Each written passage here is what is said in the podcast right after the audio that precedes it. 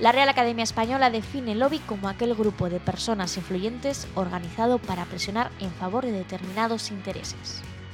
Es decir, un lobby es un grupo de presión, y la presión, según nuestros libros de ciencias, es la fuerza ejercida sobre una superficie. Nosotras vamos a hablar de la fuerza de las mujeres para cambiar el mundo. Bienvenidas al lobby.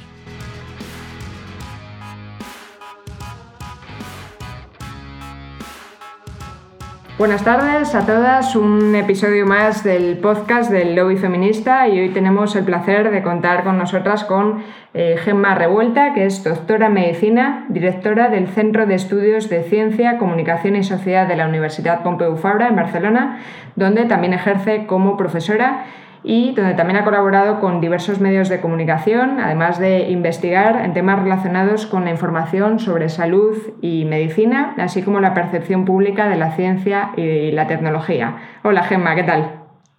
Hola, ¿qué tal?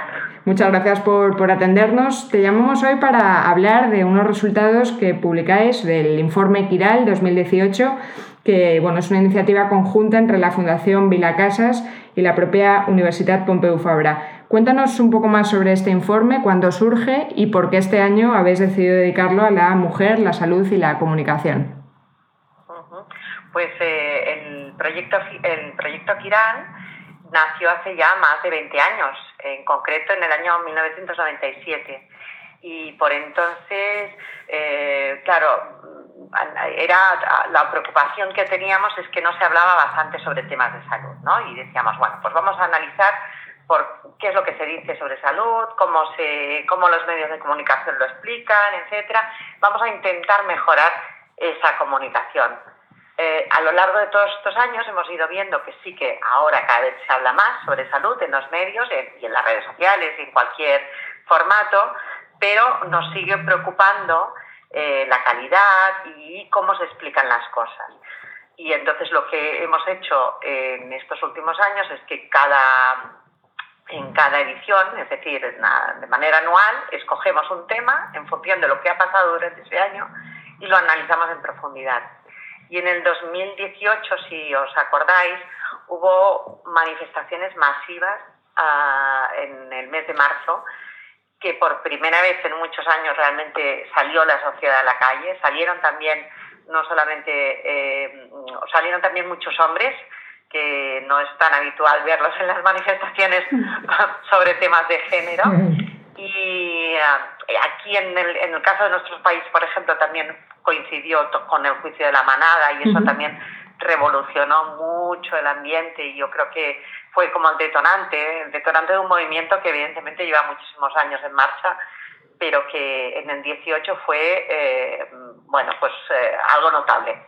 Y por eso decidimos eh, analizar ese papel de los medios de comunicación y de la comunicación en general en cuestiones de salud y género. ¿Y ha habido un punto de inflexión en cómo en, la información en salud, si se trata o no en perspectiva de género? ¿Qué habéis visto en, en este informe? Mm. Bueno, el informe es es muy completo y tiene varias investigaciones, entonces es un poco largo explicarlo no hay un resultado general. Yo si quieres voy explicando mm, bueno, algunos de estos resultados parciales y, bueno, estoy abiertísima a cualquier consulta, ¿no? Por ejemplo, lo que, lo que hemos visto es, eh, analizando todos los temas de salud que se tratan en los medios de comunicación, mirábamos si cada vez que se habla de un tema pongamos una enfermedad, ¿no? Pues por ejemplo, cuando se habla de diabetes se explica si mm, esa enfermedad es más frecuente en hombres o es más frecuente en mujeres o no se dice nada y se habla de esa enfermedad como si fuera algo súper neutro que no entiende de género, ¿no? Este era uno de nuestros objetivos, es ver en qué porcentaje los medios de comunicación cuando hablan de patologías, cuando hablan de enfermedades, en qué porcentaje se acuerdan de explicar que las enfermedades también distinguen entre hombres y mujeres. Y eh, hemos visto que eso se produce solamente en un 20% de los casos. Es decir, solo uno de cada cinco eh, piezas periodísticas se acuerda de explicar que esta enfermedad, eh, pues yo que sé, es más frecuente en mujeres, o es más grave, o responden peor al tratamiento, o cosas por el estilo que son importantísimas ¿no? para, para la audiencia, para que todo el mundo entienda. Y, eh, perdóname, eh, Gema, eh, ¿en, qué, ¿en cuáles de estas áreas habéis encontrado que hay una mayor perspectiva de género? Vale, y luego analizando, exacto, temática por temática, en concreto hemos visto que en el 18 las temáticas que más a menudo incluyen esa perspectiva de género son las, todo lo que tiene que ver con las adicciones, eh, los temas, obviamente, de sexualidad y reproducción, aquí sí que pues es normal que se hable pues, de mujeres o de hombres o de género en general, etcétera. Eh, las cuestiones que tienen que ver con las políticas sanitarias también a menudo eh, pueden, incluyen esta perspectiva, el cáncer y las cuestiones de salud mental. Mm.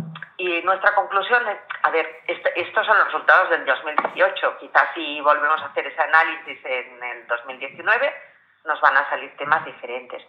La, la cuestión es que son muy pocos temas, son muy pocos en los cuales se incluye ese, ese tratamiento, cuando hay muchísimas enfermedades que tienen diferencia de género. Por ejemplo, hace poco ha salido un informe de la Fundación Esteve que dice que hay más de 700 enfermedades en las cuales ya hay pruebas evidentes de que son muy diferentes en, hombres y en mujeres y, por tanto es importante eh, analizarlo. Y lo que vemos aquí es que son muy poquitos los temas que los medios se acuerdan de explicar esas diferencias. Y sin embargo, está este conocimiento que, bueno, por ejemplo, ya sabemos que el infarto ¿no? es uno de los grandes ejemplos de que los síntomas pueden ser diferentes en mujeres y hombres, no llega a la sociedad y esto puede tener un impacto también en la prevención o el tratamiento de enfermedades, ¿no? Exacto, esto es lo más, lo más importante es, eh, bueno, desde los medios, la, la necesidad de explicar esas diferencias, no solamente por curiosidad o por decir, no, es que mira, como quiero ser políticamente correcto, lo voy a explicar. No, no, es que aquí hay una necesidad real y una cuestión de salud. Si, si no nos explican que en las mujeres el, en las manifestaciones del infarto de miocardio son distintas a lo que nos han explicado toda la vida, eh, pues ¿qué, ¿qué, sucede? Pues que no, no las reconocemos, cuando presentamos unos síntomas que no son los típicos del dolor mm, eh, con el irradiado al brazo izquierdo, etcétera, etcétera, porque es otro tipo de dolor, pues no lo reconocemos, se retrasa el, el, momento en el que acudimos al, al, servicio sanitario, en ese servicio sanitario tampoco nos prestan tanta atención, porque los propios profesionales médicos no lo tienen tanto en, eh, no, se acuerdan de que las mujeres también sufren infartos y muy a menudo, eh, y todo se retrasa y evidentemente el pronóstico es peor. Pensad que además aquí la cuestión es que como siempre, eh, de manera tradicional, las enfermedades se han estudiado fundamentalmente en hombres, eh, por una cuestión de pudor o por una cuestión de que, bueno, que no, quizás no ha importado tanto lo que le pasaba a la mujer, pero bueno, sobre todo aquí hay una cuestión más religiosa y de pudor, etcétera. Entonces, tradicionalmente el infarto eh, se ha descrito el dolor en hombres y cuando se ha empezado a describir en mujeres, ¿qué se dice? Pues bueno, es una, es una presentación eh, atípica, difusa, pero realmente eh, la cuestión es que como solo tienes la descripción en hombres, en hombres la tienes muy perfecta, descrita, y todo lo que no sea esa perfección del hombre, que parece que es difuso y atípico, pero realmente no es así. Es diferente simplemente. Claro, y tenemos la imagen, supongo, de la, de la cultura popular, ¿no? Del típico hombre trajeado, muy estresado y demás, llegando al hospital con el dolor en el brazo y en, y en el pecho, y sin embargo eh, no, no se ve la otra. Y en, y en la mujer se presenta de otra manera pero por eso nos retrasamos. Nos retrasamos en todo, en el diagnóstico, en el tratamiento, etcétera, etcétera. Y al final empeora el Pero esta imagen que tenemos eh, eh, como, como ciudadanos, ¿no? lo que nos han explicado, lo que nos han explicado, se sigue reproduciendo en los medios de comunicación. Y, por ejemplo, todavía muchas de las noticias eh, sobre infarto o sobre enfermedades del corazón, la imagen que, que se utiliza eh, es la del, la del ejecutivo mm. con camisa y corbata y con la mano puesta así en el, en el pecho y no se utiliza tanto las imágenes de la mujer. Pero es que hay otras enfermedades cardiovasculares que encima son mucho más frecuentes en las mujeres, como por ejemplo los ictus, el ictus y todo lo que tiene que ver con las enfermedades em, cerebrovasculares, las enfermedades vasculares que afectan al cerebro, son más frecuentes y más graves en las mujeres. Y aún así, no eh, se, o sea, en los medios de comunicación no se explica exacto, pues que son más frecuentes o no se ilustran con esas imágenes en las cuales pues podríamos ya enseguida intuir que aquello es una cuestión también de mujeres e incluso más grave en las mujeres, ¿no? Claro, yo creo que también esto tiene mucho que ver con lo que comentabas antes, ¿no? De que eh, se estudian los casos eh, eh, en, en, los varones, ¿no? Y muchas veces las mujeres, todo lo que les pasa a las mujeres se construye como de manera subalterna a, a esta imagen que tenemos, ¿no? De, de, de, lo que es lo genérico que, es, que suele ser lo masculino. Y eso también pasa con, con el lenguaje muchas veces que se emplea, ¿no? Que todo todo gira en torno a lo masculino, que es algo que, que habéis analizado también eh, vosotros. ¿Qué nos puedes contar a este respecto? Sí, pues eso es, eh, es, otro de los focos principales de nuestro estudio y como además siempre lo podemos ir comparando con lo que se hacía hace 20 años, pues pensamos, hombre, pues eh, han pasado 20 años, la sociedad ha cambiado, debería ser muchísimo más sensible a, a estos temas, etcétera pero vemos que aún persiste, en menor medida, obviamente, pero aún persisten muchos sesgos del, del lenguaje. En principio, hay uno muy claro, que es la utilización exclusiva de la voz masculina para, para referirse a la población. Um, a ver, no es que estemos diciendo que cada vez que escribas un titular tengas que decir los médicos y las médicas, los pacientes y las pacientes. las pacientes. Sí. Eh, evidentemente no, porque al final en periodismo tú tienes que tener un lenguaje comprensible, ágil y no puedes utilizar fórmulas farragosas.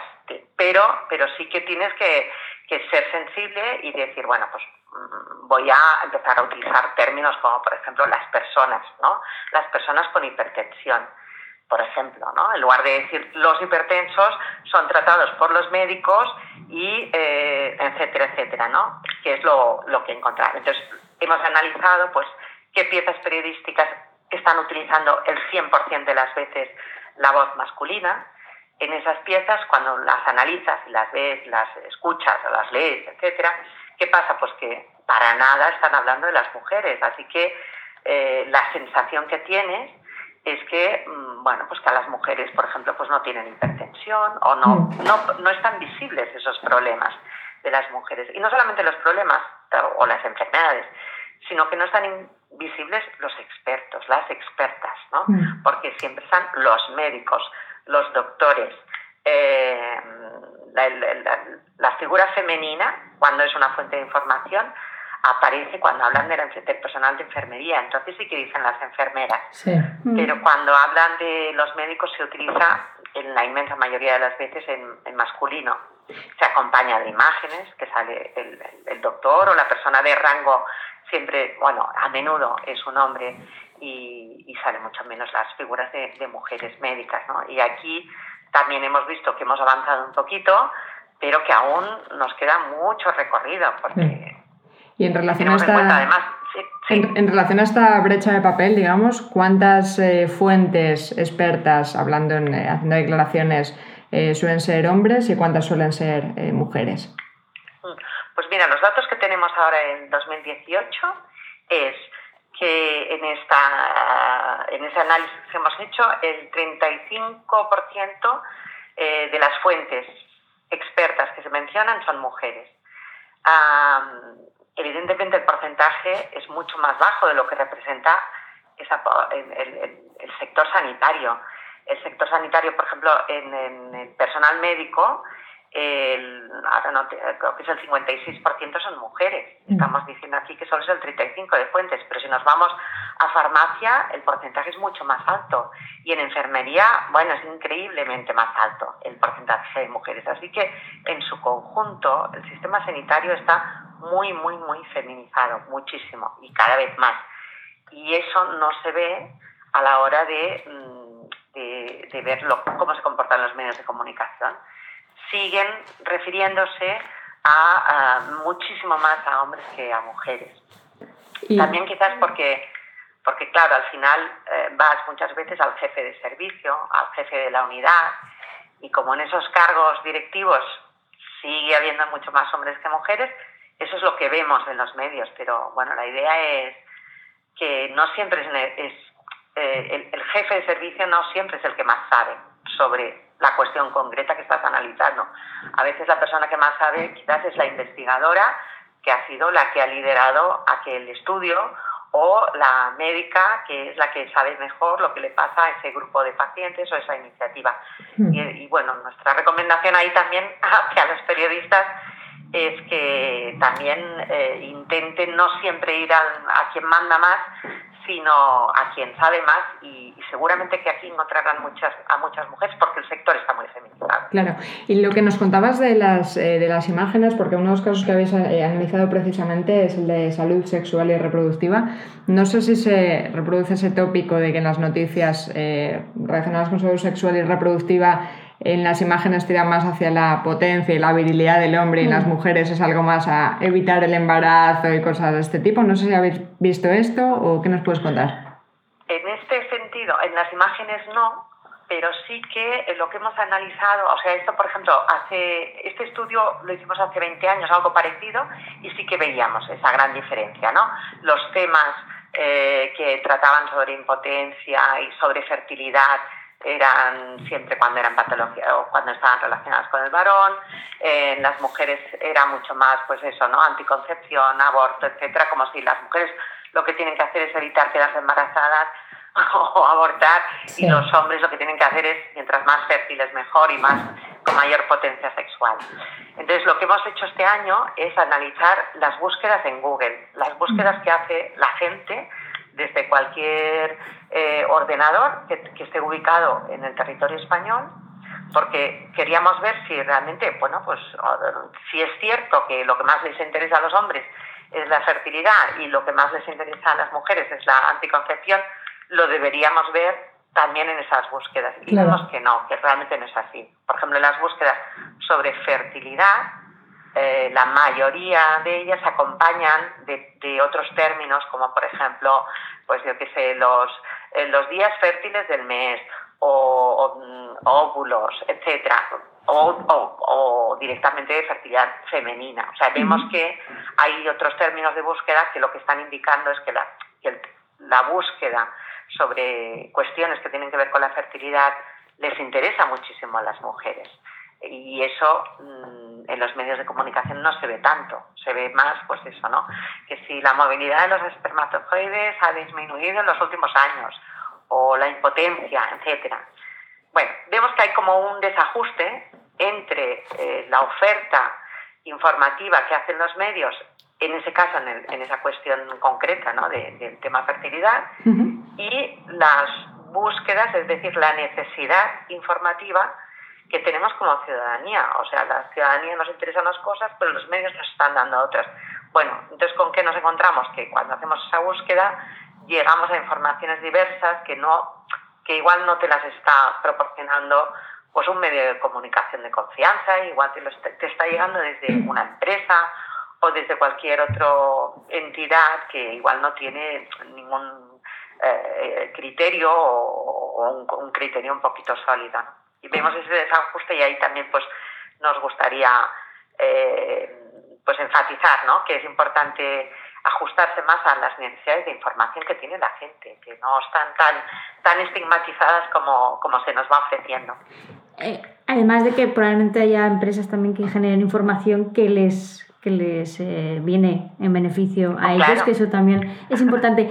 Quería preguntarte, porque hemos hablado de las imágenes, del uso del género en, en los artículos que habéis analizado, pero también si habéis analizado el, el, propio lenguaje que se usa a la hora de referirse a hombres y mujeres. No sé si he podido entender que a lo mejor para referirse a ciertos aspectos femeninos hay otro tipo de lenguaje quizá eh, peyorativo, podemos decir, en algunos puntos. Eh, también lo hemos analizado, entonces la conclusión que llegamos es que en, o sea, en general no hemos visto casos, diríamos, extremos de un uso peyorativo del lenguaje, pero sí que hemos visto mucha eh, acúmulo de, de, casos que realmente la suma de todos ellos realmente están utilizando una imagen peyorativa de la mujer. Os voy a, leer solo uno. Por ejemplo, hay un programa de, de, radio en el cual se habla de, los, la historia de los analgésicos y el entrevistador está interrogando, pues entrevistando ¿no? a un médico que es especialista en historia de la medicina, etcétera. Y me lo he guardado aquí para leerlo, para leeroslo, ¿no? Porque es muy curioso. Dice, a lo mejor esta tarde algún oyente que tenía planes le duele una muela. ¿Qué hace? ¿Se queda en casa? No, se, se toma un analgésico. Pensemos que hoy en los hospitales las mujeres entran pidiendo que les pongan la epidural, cuando el parto ha sido siempre asociado al dolor de las contracciones, también llamadas dolores del parto. Bueno, este tipo de expresiones, ¿no? como esta, ¿no? comparar el dolor del parto con el dolor de la muela, ¿no? que no te deja hacer tus planes, el decir que las mujeres entran en los hospitales pidiendo la, la, epidural como si fueran, pues, ¿qué? Unas histéricas, ¿no? Que sería el término que se habría utilizado hace 200 años. Sí, exactamente. Eh, de hecho, histérico viene de hísteros, que significa útero es, mm, la histérica es, por definición, o en teoría, ¿no? Una mujer porque es como que le sale del útero manifestarse así. Bueno, este tipo de expresiones, este tipo de expresiones las vemos, las, las hemos detectado en muchas de las piezas que hemos analizado. Evidentemente mm, son, a ver, son minoría, son minoría, también hay que dejarlo claro y también hay que dejar claro que, que hemos mejorado mucho pero en el, vamos, en el año 2018 o 2019 no se debería tolerar esta, esta, esta, visión de la mujer. Y, que, y que nadie pondría en duda si un hombre le van a operar de, yo qué sé, apendicitis y que no pidiera eh, anestesia, ¿no? Que es que al final... Exacto, exacto. Está siendo un histérico. los hombres pidiendo, pidiendo la anestesia, es que es absurdo, ¿no? Sí. Bueno, al final estas expresiones nos ayudan a explicar un poco de dónde venimos, ¿no? Y también ver el, el, el recorrido que, que, llevamos hasta aquí y también lo que nos queda por andar, ¿no? Teniendo en cuenta todas la, las conclusiones que habéis sacado en el estudio. ¿Qué recomendaciones eh, tienes para los profesionales de la comunicación para, para incluir un poco de perspectiva de género en las comunicaciones sanitarias? Pues eh, yo concentraría en, tres, tres recomendaciones. La primera de todas es que cada vez que tengan que hablar sobre temas de salud, que se planteen si aquel problema en concreto, aquella enfermedad, si es diferente en hombres, en mujeres o tiene algún, alguna relación con el género en general, porque mm. tampoco estamos, eh, tenemos que limitarlo ¿no? al, hombre-mujer. ¿no? Evidentemente sabemos que hay una variedad de la cual también hay que hablar. ¿no? Entonces tiene que plantearse si hay cuestiones, por ejemplo, biológicas o cuestiones que tienen que ver con el rol social. El rol social, pues que, bueno, pues eh, yo qué sé, pues la mujer que es la que cuida de los hijos, el hombre, etcétera. Eso también puede influir en que se presente una enfermedad de una manera o de la otra. Si a la hora de, dar esa información ves que realmente hay una gran diferencia, es importante decirlo, porque tú haces, estás contribuyendo, estás ayudando a que tu audiencia se forme una mayor eh, conocimiento sobre aquel problema y estás, es un servicio público, que al fin y al cabo es lo que tenemos que hacer. Segundo consejo, eh, buscar referentes eh, de ambos sexos.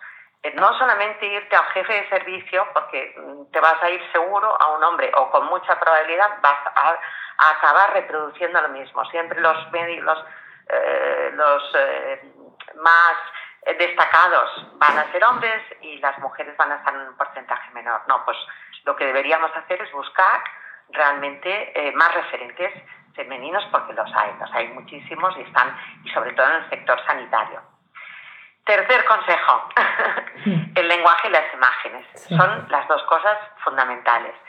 No podemos seguir utilizando el genérico masculino el 100% de las veces. Esto es eh, invisibilizar totalmente lo que le pasa a las mujeres. Hay que intentar ser un poco, crea no sé, ser más eh, creativos a la hora de utilizar esas fórmulas, de hablar pues de personal sanitario o de mm, personas, etcétera, ¿no?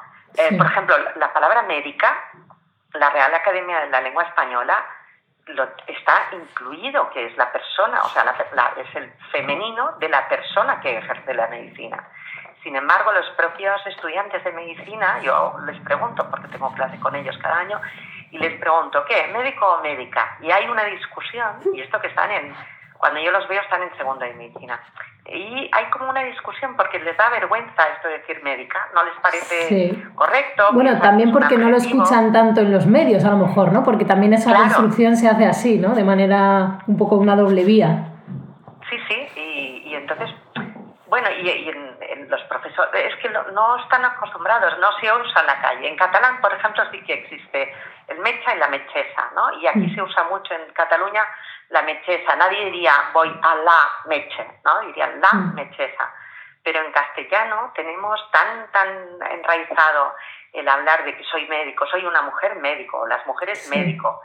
Y, esto en segundo de carrera ya mm. tienes que tener un poquito una orientación de donde tú cómo quieres ser como profesional. Tú quieres que como profesional quieres seguir bueno perpetuando la idea de que los médicos son hombres o quieres cambiar un poco las cosas. Y bueno, ahí también intentamos influir un poquito.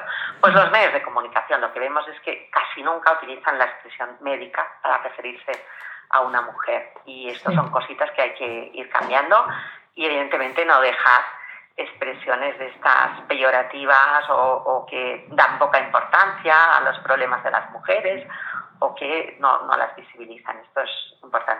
Sin duda. Pues muchísimas gracias, Gemma, por este rato. La verdad que recomendaciones y conclusiones de este informe Kiral muy interesantes. Además, eh, también para, aprender, para los que trabajamos en los medios de comunicación, intentar hacerlo eh, mejor cada vez en el futuro, intentar que esta evolución que habéis visto en los últimos 20 años siga hacia adelante y ojalá dentro de 20 años o, mejor antes, dentro de un año o dos años podamos ver esa evolución y que todavía hemos mejorado más a la hora de cubrir información sobre salud y utilizar esa perspectiva de género de la que hablábamos en, en este episodio. Muchísimas gracias por, por atendernos. Y, nada, terminamos este, este episodio eh, hablando precisamente del, informe Kiral sobre mujer y información sobre salud y nos podéis seguir en Facebook, en el lobby, en Twitter, arroba lobby barra feminista y también nos podéis escuchar en iBox, Spotify y en Instagram, que por fin tenemos Instagram, en lobby feminista. Muchas gracias y gracias de nuevo Gemma por estos minutos hablando sobre este interesante informe Kiral. Muchas gracias. Hasta luego.